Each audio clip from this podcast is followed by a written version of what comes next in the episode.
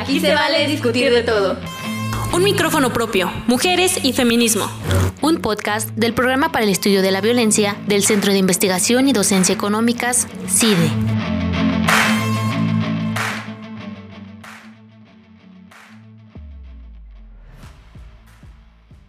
Soy Celine González. Hola, soy Catherine Andrews. Están escuchando un episodio del podcast Un micrófono propio, Mujeres y Feminismo. Hoy vamos a hablar con Andrea Covarrubias, doctorante en investigación en ciencias sociales, con mención en sociología de la Facultad Latinoamericana de Ciencias Sociales, la FLAXO.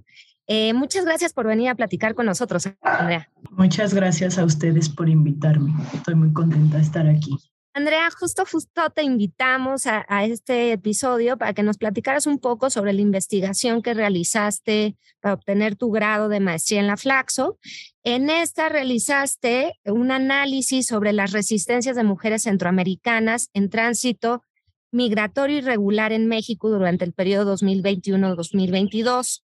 Para poner un poco en contexto a nuestra, a nuestra audiencia, Queríamos preguntarte primero, ¿por qué migran estas mujeres y cuál es el contexto en el que se encuentran estas mujeres centroamericanas? Sí, bueno, es un contexto bastante complejo y permeado por la violencia. Yo estudié eh, tres niveles de contextos, en nivel macro, meso y micro. En el macro encontramos a grandes rasgos que estas mujeres eh, salen de la región de la llamada región norte centroamericana, que se configura por Honduras, Guatemala y El Salvador, por una sistemática, un contexto sistemático de violencia y en específico de violencia hacia las mujeres.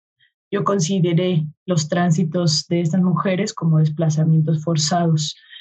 Y lo que resalta en esta investigación es que eh, numéricamente han aumentado los flujos migratorios desde esta región de Centroamérica hacia que se dirigen hacia Estados Unidos y esto se puede medir en cuestión de demográfica de población y también de las remesas. En un contexto meso me centro en describir un poco cómo es el tránsito migratorio de las mujeres por México que está permeado por la violencia. Este corredor Centroamérica, México, Estados Unidos se caracteriza por lo que se ha llamado la gubernamentalidad política de las migraciones. ¿Qué quiere decir esto? Es la externalización de las fronteras y la gestión de los movimientos de personas desde los países eh, receptores y desde los países llamados expulsores. Esto va a hacer que el tránsito sea más complicado y por lo tanto que ponga a las mujeres en una situación de mucha más vulnerabilidad, pues tienen que tomar rutas más escotidas, más peligrosas y exponerse a situaciones de mayor violencia. Bueno, y respecto al contexto a nivel micro en Ciudad Juárez, además de eh, la pandemia por COVID-19, nos encontramos con el título 42 y el MPP.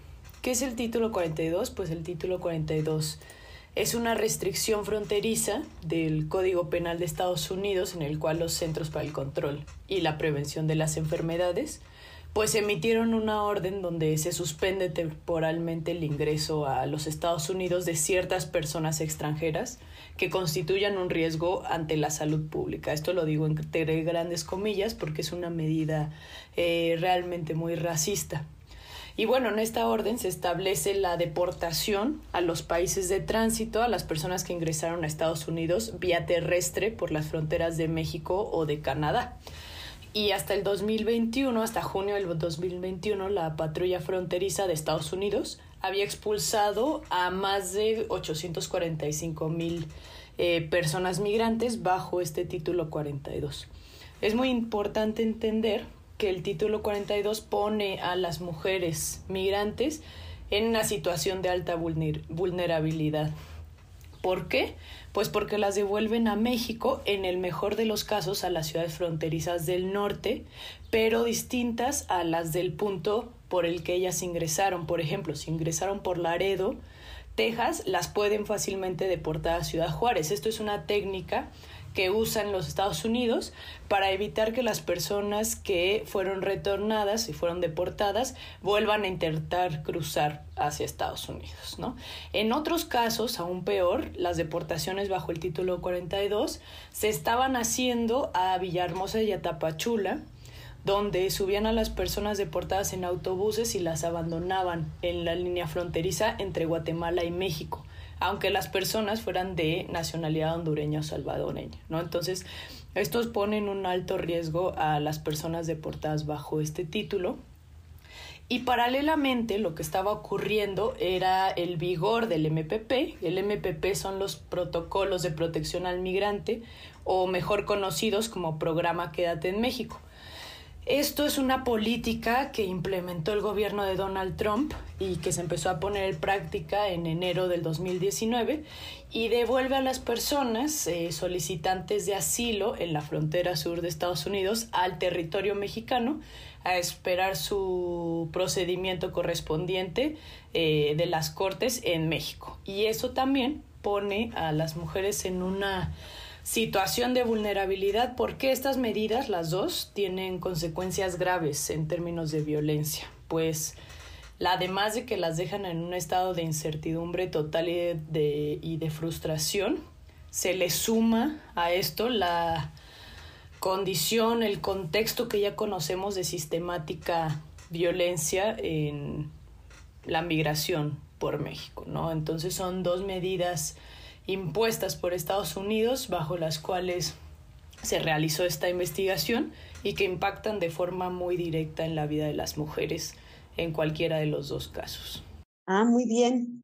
Oye, antes de adentrarnos sobre los hallazgos de tu investigación, un aspecto fundamental de ella es que utilizas una metodología migrante céntrica desde una perspectiva feminista para analizar las resistencias de las mujeres centroamericanas en el tránsito migratorio irregular. ¿Nos podrías platicar un poco sobre tu metodología y explicarnos por qué era tan importante analizar dichas resistencias desde esta perspectiva? Esta metodología que propuse, que le puse migrante céntrica con enfoque feminista, es una forma política de mirar el fenómeno de las migraciones y nace a partir del planteamiento de Sayad, quien propone una sociología de las migraciones, que es ver la migración como un hecho social total. ¿Qué quiere decir esto? Pues que las personas migran con sus historias, con deseos, con aspiraciones, y está en contra de esta separación que se ha hecho históricamente desde la inmigración y la emigración, que es una visión de Estado. Esta visión de Estado va a poner a las migraciones como un problema, sobre todo desde los países receptores. Entonces, lo que trata de, explicar Sayad con la migración como hecho, total, eh, como hecho social total, pues es que estas personas migran con un conjunto de cosas desde sus países de origen hasta la llegada de los países de destino. Y esto lo intersecto con un enfoque feminista que toma el género como un factor estructurante en el tránsito de las mujeres. Entonces, en este sentido, pues esta aproximación tiene relevancia para el estudio de la migración, porque además pone en el centro los procesos, los procesos propios de las mujeres y así se sitúa en el mismo, en el mismo nivel epistemológico los testimonios de quienes están migrando y las categorías analíticas que proponen las autoras para pensar desde los marcos conceptuales la migración de la vida. Algo importante justamente de tu tesis es que las resistencias de personas migrantes se han analizado generalmente desde lo observable, desde lo masculino, a veces desde un nivel de violencia, ¿no? Eh, eh, eh, desde lo violento, ¿no? En este sentido, tú analizas las resistencias de estas mujeres centroamericanas vistas desde un enfoque de cuidados y en este sentido queríamos preguntarte cuáles son estas diferentes resistencias que observaste y por qué era tan importante eh, cambiar el enfoque hacia algo más, eh, a resistencias más invisibles o, o, enfocadas hacia las experiencias de las mujeres. Sí, bueno, me interesó mirar las resistencias desde el cuidado, desde el paradigma o desde en clave, en clave analítica de cuidado. Y encontré tres formas de resistencia. La primera, que es el cuidado a través de las resistencias silenciosas o minúsculas, la segunda que es el cuidado de los núcleos familiares y la tercera que son las redes de cuidado entre mujeres. Este, me interesó observar estos procesos que escapan a la vista del sentido común masculino, como bien mencionas, porque normalmente pensamos las resistencias en clave masculina donde se pone en evidencia la subversión, la violencia, lo observable. Sin embargo, las mujeres en los contextos de violencia, o por lo menos las mujeres en los contextos de migración, eh, como los que yo estaba observando, pues formulan agencias en otro sentido, ¿no? En este ámbito fue muy importante para mí entender desde lo que se propone como la dialéctica del cuidado, que lo propone una autora que se llama Menara Guisardi, que constituye la base a partir de la, de la cual se formulan ciertos mecanismos de agencia que responden a situaciones de violencia extrema. Esta dialéctica del cuidado da cuenta un poco de este vínculo tan complejo entre las obligaciones sociales de las mujeres, que son eh, pues los mandatos de cuidado a partir de los roles y la violencia de género, ¿no? Entonces nos habla de cómo estas estrategias de cuidado se convierten en resistencias a partir de la conformación de las realidades contextuales de la migración, ¿no? Entonces esta exposición a la violencia en la migración va a estar muy ligada a las obligaciones sociales del cuidado de las mujeres durante el tránsito y estas estructuras del cuidado a su vez están sostenidas a través de los mandatos de género. Entonces, por eso se le llama que es una dialéctica eh, del cuidado. Entonces, bueno, el cuidado de los núcleos familiares son, es una estrategia que utilizan muchas mujeres. La mayoría de las mujeres que yo entrevisté viajaban con al menos alguna de sus hijas o de sus hijos y tenían ciertas estrategias como escudo de autoprotección, como viajar con un coyote, que también es un, es, es algo paradigmático un poco porque también las pone en una situación de violencia muchas veces. Otra de las estrategias es no entrar a los albergues, utilizar otros medios de transporte diferentes a los tradicionalmente utilizados por los hombres migrantes, ¿no? Y las redes de cuidado entre mujeres van a responder a lo que se llama la heterosexualidad obligatoria como institución política, que es finalmente la obligatoriedad eh, de las relaciones entre hombres y mujeres y que la toma como natural, ¿no? Entonces, estas eh, rebeldías, ah, bueno, esta naturalidad también responde a su vez al servicio del patriarcado a partir de los roles asignados desde la división del trabajo y toda esa historia, ¿no? Entonces, estas rebeldías a la heterosexualidad obligatoria van a estar conformando formas de agencia de las mujeres que van a, se van a constituir desde esta dialéctica del cuidado, que finalmente yo las observé en formas muy concretas, como el apoyo emocional entre mujeres durante todo el tránsito, pero también el apoyo económico, ¿no? Muchas de las mujeres justamente podían tomar las estrategias que les dije anteriormente, como no entrar a albergues o viajar con un coyote, porque otras mujeres que ya estaban en Estados Unidos les mandaban dinero para que tuvieran un viaje más seguro, para que pudieran cuidar a sus hijos de otras formas. Y en estas, en estas situaciones de que estás hablando, y resultan a veces en situaciones muy peligrosas que se encuentran las mujeres migrantes, ¿no? Y, y, hasta puede resultar terminar en, en, en la feminicidia, feminicida, perdón. Um, en estas mujeres que entrevistaste y que sobrevivieron estas situaciones tan difíciles, el secuestro por grupos, eh, por grupos criminales, y que luego, o, eh, que luego entonces optan por el silencio, la obediencia y el miedo como formas de resistencia, que son un poco distintas a las que ahorita estabas hablando. Así, parece que rompes con uno de los paradigmas más dominantes de pensar el silencio como una forma de dominación y subordinación y no de resistencia. ¿Nos podrías platicar un poquito por qué el silencio, la obediencia y el miedo en estos casos pueden ser entendidos como resistencias? ¿Por qué es importante analizarlos desde este punto de vista del paradigma del cuidado? Sí, eh, comprender las resistencias desde los actos más pequeños es darle la vuelta a estas narrativas dominantes que proponen como la única forma de resistir este paradigma masculino que les había contado de la subversión, ¿no? que implica violencia, lo visible, lo frontal, lo fácilmente observable. Aquí las resistencias de las mujeres en contextos de violencia pasan por el autocuidado, por formas más estratégicas de sobrevivir. Y normalmente estas eh, resistencias minúsculas y silenciosas se dan ante situaciones donde pareciera no haber escapatoria, como bien lo mencionaste, un secuestro, la violencia sexual.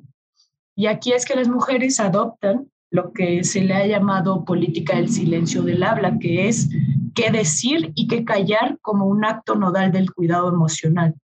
Aquí se toma, bueno, retomo este pensamiento y este análisis sobre el silencio desde una autora que se llama Velvet Romero, y quien toma el silencio como un acto comunicativo.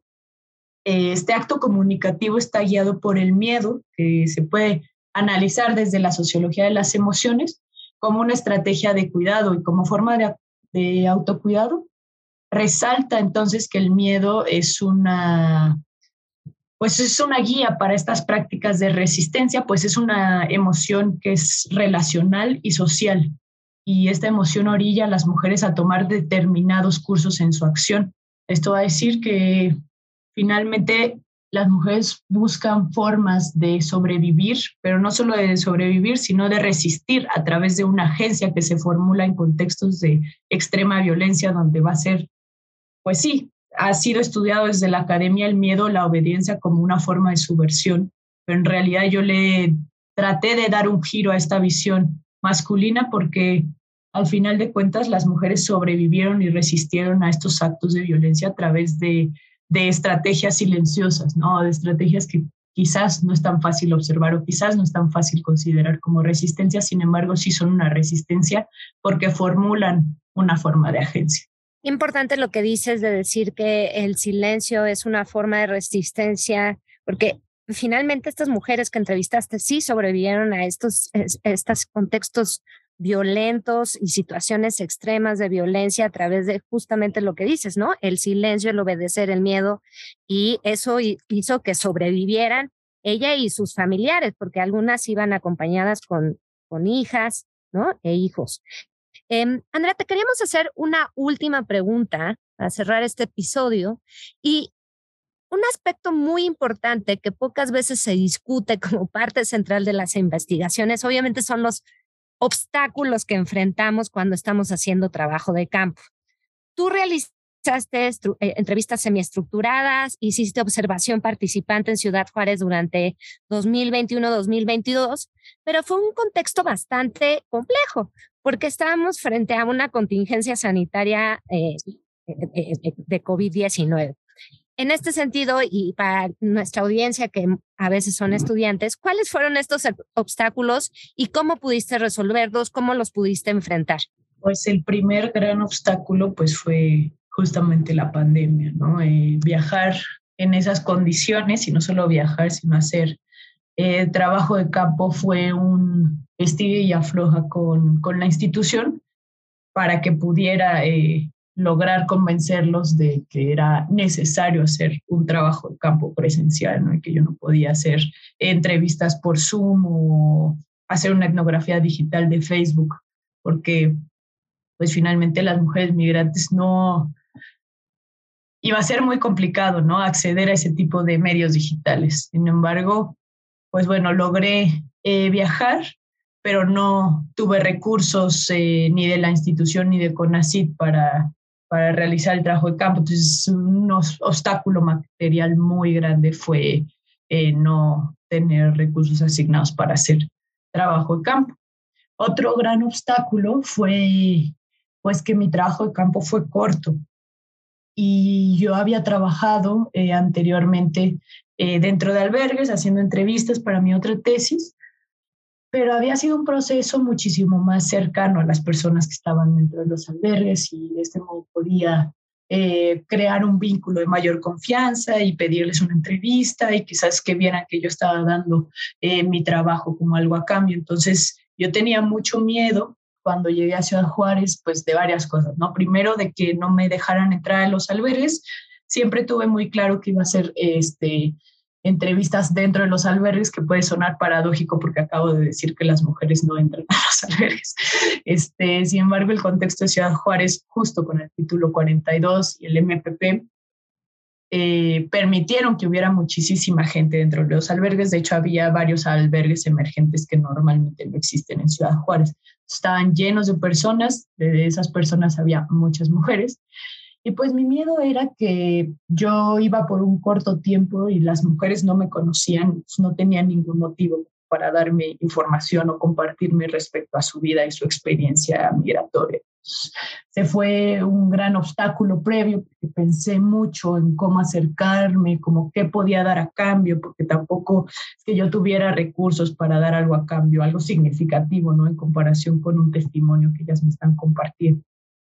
Sin embargo, sucedió algo muy interesante que marcó mucho esta tesis, que fue que yo con ese prejuicio de que no iban a querer compartirme eh, sus experiencias o tener una entrevista conmigo, pues porque pues no me conocían ni siquiera y como por qué iban a querer darme toda esa información, pues me di cuenta que había una necesidad muy grande de hablar y esta necesidad muy grande de hablar probablemente era porque en un contexto de tanta incertidumbre como lo fue las deportaciones bajo el título 42, pues las mujeres estaban muy confundidas, en primer lugar, de por qué estaban siendo deportadas a Ciudad Juárez y no a sus países de origen.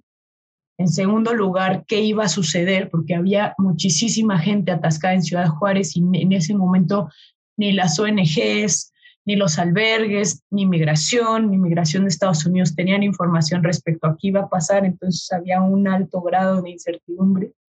Entonces, yo llegaba con las mujeres, me presentaba, les contaba en primer lugar, pues que yo no era abogada y yo no les podía apoyar con sus trámites migratorios, era una estudiante de una universidad que estaba investigando las resistencias de las mujeres, sus tránsitos, eh, cómo sobrevivían, qué hacían frente a ciertas situaciones de violencia y les preguntaba si querían colaborar con la investigación y sorprendentemente me decían que sí, o sea, casi que solamente tenía que entrevistar a una y antes de que terminara la entrevista ya se acercaba otra mujer a preguntarme, ¿me puedes entrevistar a mí? ¿Qué estás haciendo? Entonces fue una sorpresa muy grata de mi parte como eh, que hubiera tanta tanto, tanta índole de hablar, ¿no? O sea, lo que yo quería en ese momento era escucharlas y escuchar sus experiencias, cómo estaban tomando no solo ese momento, sino cómo habían experimentado todo su tránsito migratorio. Entonces,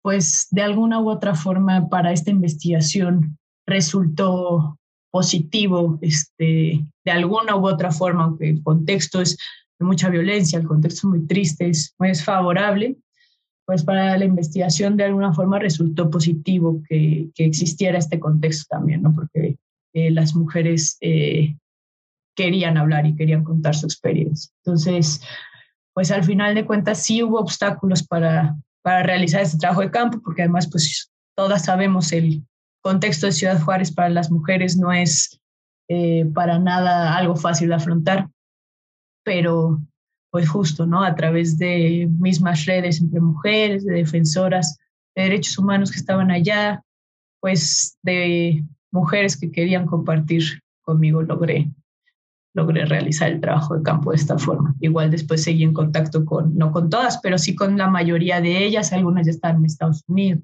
otras están en sus países de origen. En fin. Bueno, te damos las gracias, Andrea, por acompañarnos hoy en el podcast. Está preciosa lo que nos estás contando y pues sí, o sea, llama mucho la atención que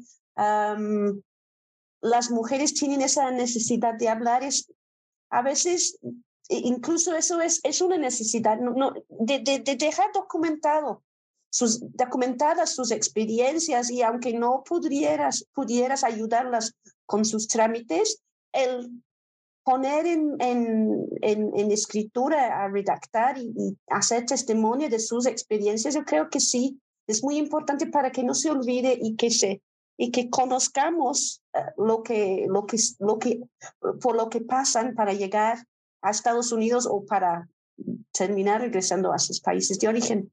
Pues muchísimas gracias, Andrea. Pues ha sido un gusto tenerte aquí. El gusto es mío. Muchas gracias a ustedes. Muchas gracias, Andrea. Muchas gracias a nuestro público por escuchar este episodio del podcast Un micrófono propio, Mujeres y Feminismos. En la siguiente sesión hablaremos con la doctorante Liliana Onofre sobre su investigación eh, eh, específica sobre el backlash de las iglesias frente a los derechos reproductivos y sexuales en América Latina. Hasta la próxima. Esto fue Un micrófono propio, Mujeres y Feminismo. Hasta la próxima.